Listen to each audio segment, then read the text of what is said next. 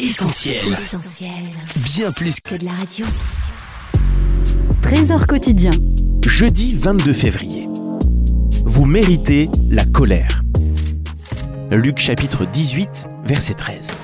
L'employé des impôts reste derrière. Il ne veut même pas lever les yeux vers le ciel. Mais il se frappe la poitrine pour demander pardon et il dit Mon Dieu, aie pitié de moi. Je suis un homme pécheur. Le titre a pu vous surprendre. Vous méritez la colère. Comment ça? Eh bien, relisez notre verset d'introduction, Luc 18, 13, et vous trouvez un homme, publicain, qui reconnaît ce qu'il est devant Dieu, c'est-à-dire un homme pécheur, qui ne fait pas le bien, qui manque le plan de Dieu pour sa vie, qui est enclin au mal. Et il se présente devant Dieu en lui demandant de s'apaiser. Il y a ici quelque chose à comprendre, c'est que le péché de l'homme provoque la colère de Dieu. Dieu qui est saint, parfait, ne peut supporter que l'homme soit dans les griffes de Satan qui l'entraîne au péché.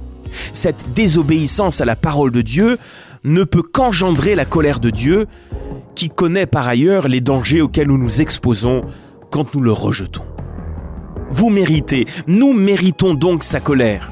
Cette sensation de fossé entre lui et nous lorsque nous prions, et puis nous méritons aussi un rejet définitif loin de lui si nous persistons dans cet état. Mais il y a, et c'est la bonne nouvelle de Jésus-Christ, une possibilité de restauration de notre relation avec Dieu, si nous revenons à lui avec humilité et vérité.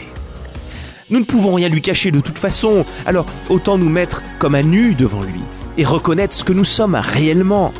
Venez, revenez à Dieu, demandez-lui pardon, en plaçant votre foi en Jésus, qui a porté votre péché sur la croix et qui a subi la colère de Dieu à votre place, vous pouvez être réconcilié avec votre Créateur.